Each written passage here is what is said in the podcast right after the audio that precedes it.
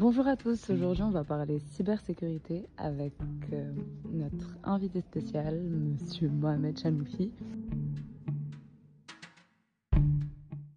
Bonjour Mohamed, est-ce que vous pouvez nous parler un peu de vous et de votre travail?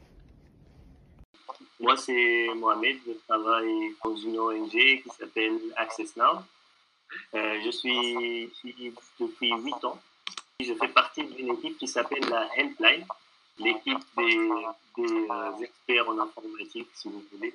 Notre but, c'est d'apporter une réponse technologique aux problèmes euh, que rencontrent les, euh, les, défenseurs des droits de l'homme. Et en fait, on a essayé de regrouper une équipe de techniciens ou d'experts en technologie pour répondre à ce besoin-là ce qu'on appelle les, les Computer Emergency Response Team, et l'acronyme c'est CERT, CERT. Euh, ce service est offert aux banques, ou euh, aux institutions gouvernementales qui sont attaquées par des attaques informatiques, mais pas pour la société civile. C'est la première euh, équipe de Computer Emergency Response Team pour la, la société civile. Très bien, super. Et autrement, comment avez-vous donc atterri chez Access Now? Comment j'ai atterri ici? C'est après la révolution en fait en Tunisie. Euh, on a eu de nouvelles opportunités. Je suis un ingénieur informatique à la base et euh, je me suis vu en faire ce travail-là. C'est pas un cursus classique, mais euh, j'ai juste eu un peu de chance. Voilà, depuis, 2013, je suis ici. Ok, 2013, est-ce que c'est également la date de la création de l'ONG 2013, c'est le bureau de Tunis qui fait partie de Access Now International qui a été euh, créé après la révolution iranienne en 2008, euh, si je ne me trompe pas. Il s'est passé sur Twitter. Euh, ça, les, les, médias ont appelé ça la révolution verte. Et c'était le premier événement sur Internet où des gens se sont organisés pour lutter contre un pouvoir oppressant et euh, après, il y a eu la révolution tunisienne qui a aussi suivi le même chemin. Tout ça pour dire que ça, ça a émergé de là, de 2008. Très bien. Et sinon, pour la partie un peu plus spécifique sur euh, l'organisation euh, Access Now, à quel type de cyberattaque faites-vous face généralement et comment pouvez-vous agir? Une des choses peut-être qui, qui va vous parler, c'est la censure sur Internet. Euh, il y a plusieurs sites qui sont censurés par leur gouvernement parce que euh, publient peut-être des infos euh, qui critiquent le système en place ou des choses comme ça. Maintenant, c'est des campagnes de désinformation sur les réseaux sociaux et tout ça, mais avant, avant que les réseaux sociaux aient pris une telle ampleur, il y avait d'autres types d'attaques où on clonait les sites avec une adresse qui est à peu près similaire. Ça s'appelle des fake domain attacks. Et euh, ça se passe souvent durant les périodes d'élection où des sites d'information sont clonés, le même contenu et euh, le même contenu graphique euh, est dans le site clone et on essaie de changer un peu les informations. C'est pour induire les gens en erreur et pour dévier un peu l'opinion publique. Il y a des attaques comme ça. Il y a aussi bien sûr des attaques des comptes mail, des comptes des réseaux sociaux. Et il y a des attaques encore plus élaborées comme celle qui essaie de, de mettre à genoux l'activité des organisations, tout simplement. Euh, la plupart de nos outils sont en ligne.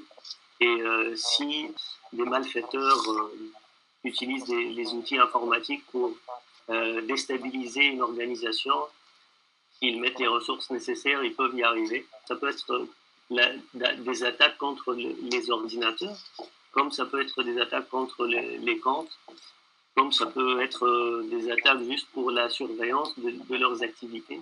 Et euh, dans notre domaine des droits humains, les adversaires ont beaucoup de pouvoir et l'équilibre des forces n'est pas garanti. Donc nous, on essaie, on essaie un peu d'équilibrer les choses.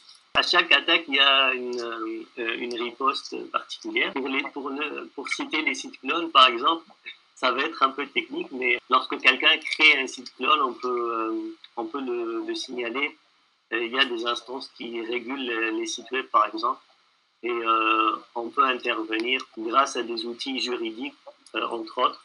Mais aussi, par rapport à, l'espionnage, on essaie de faire en sorte d'éduquer ou d'éduquer les gens pour utiliser des outils qui respectent leur vie privée, qui implémentent le chiffrement euh, et qui ne divulguent pas des informations sur leurs utilisateurs. Mhm. Euh, du coup, qui peut bénéficier des services que propose votre ONG Nos bénéficiaires sont les, euh, les défenseurs des droits de l'homme et les organisations à but non lucratif. on ne travaille pas avec les gouvernements puisque les gouvernements ont déjà leurs équipes et en plus on n'a pas la même idéologie on ne travaille pas avec les sociétés privées, bien sûr, euh, parce qu'ils ont assez de ressources pour pallier à leurs problèmes. Très bien. Et que pensez-vous de notre utilisation du numérique en tant qu'individu?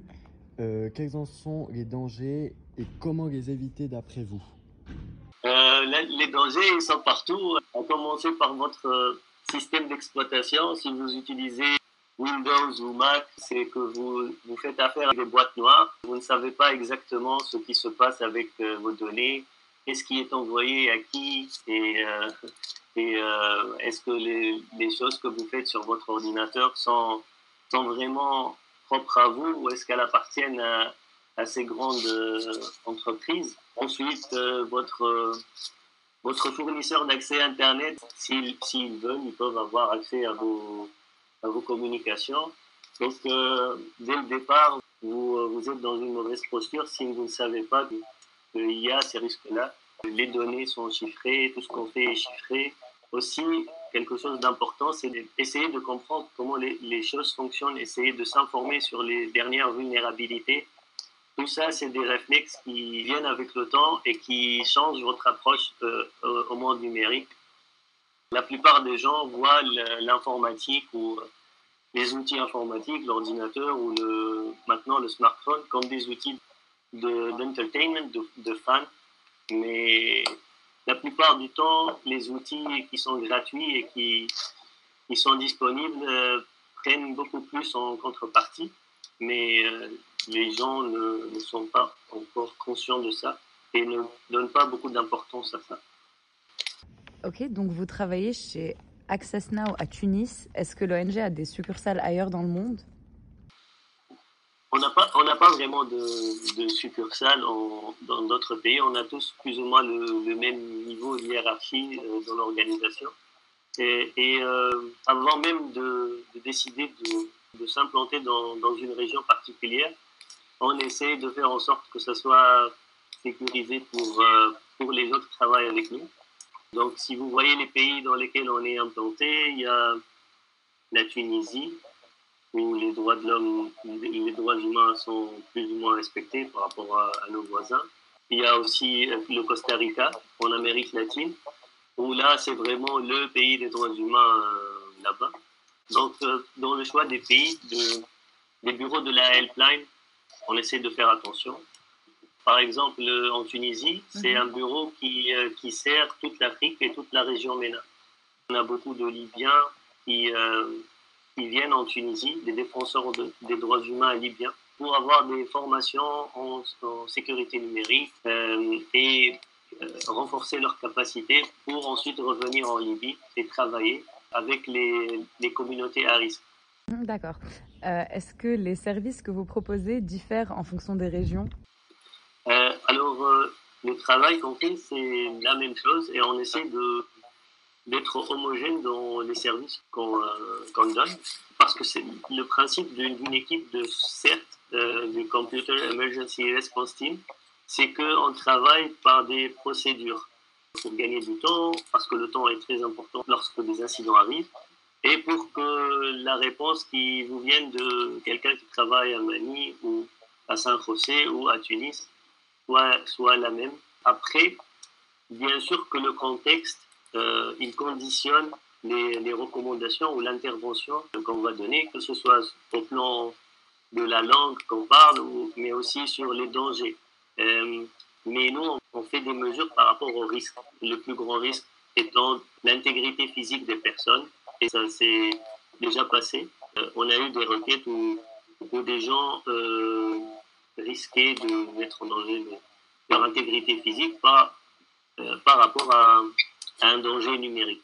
Donc ça, c'est des requêtes qui peuvent arriver n'importe où et venant de n'importe quel pays. Par exemple, les gens qui, lorsque la crise syrienne était dans son pic, euh, on, a, on recevait souvent des requêtes euh, de gens qui se faisaient arrêter, donc des checkpoints ou kidnappés.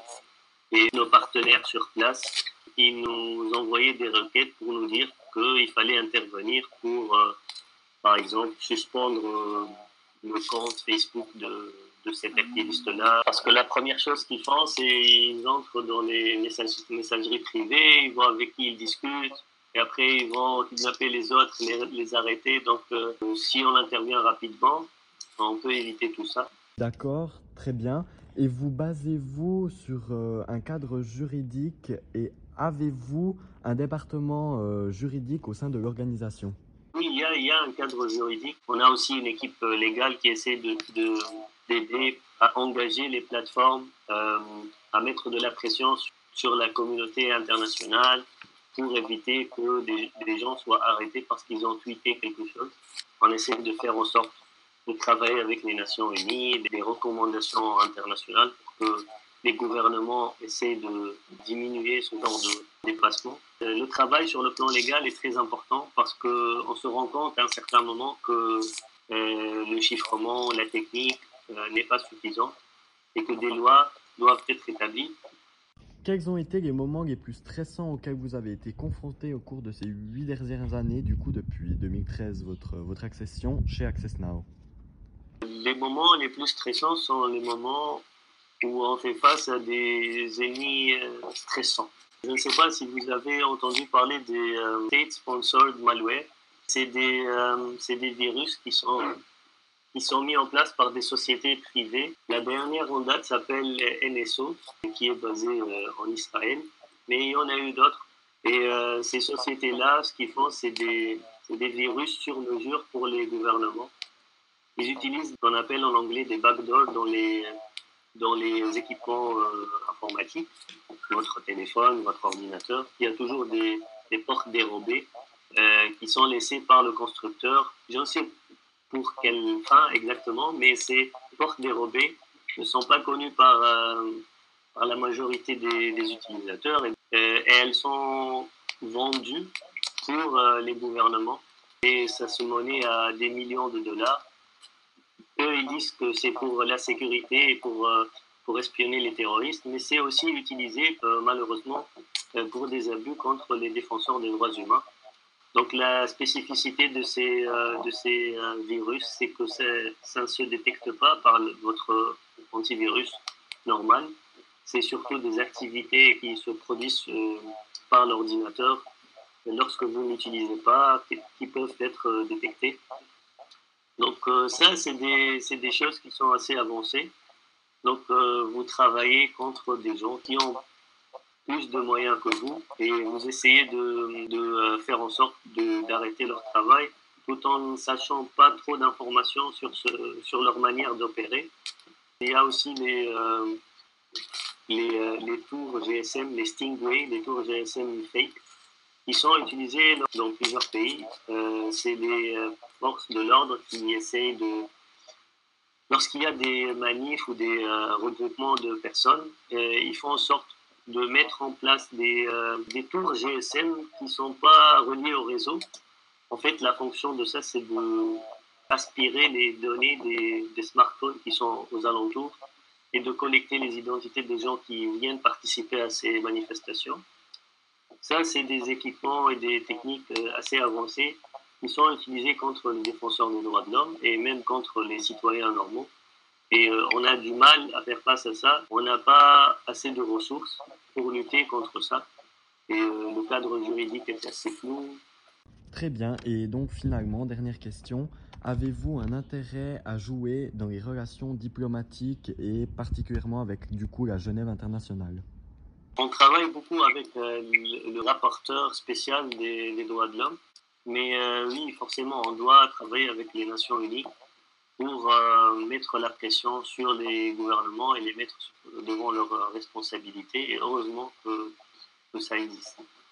On a un bureau à Bruxelles qui est composé d'avocats qui travaillent sur les lois comme euh, la RGPD en français, la régulation européenne de, de, traitement des données. Euh, je ne sais pas le nom exact, mais je connais l'acronyme.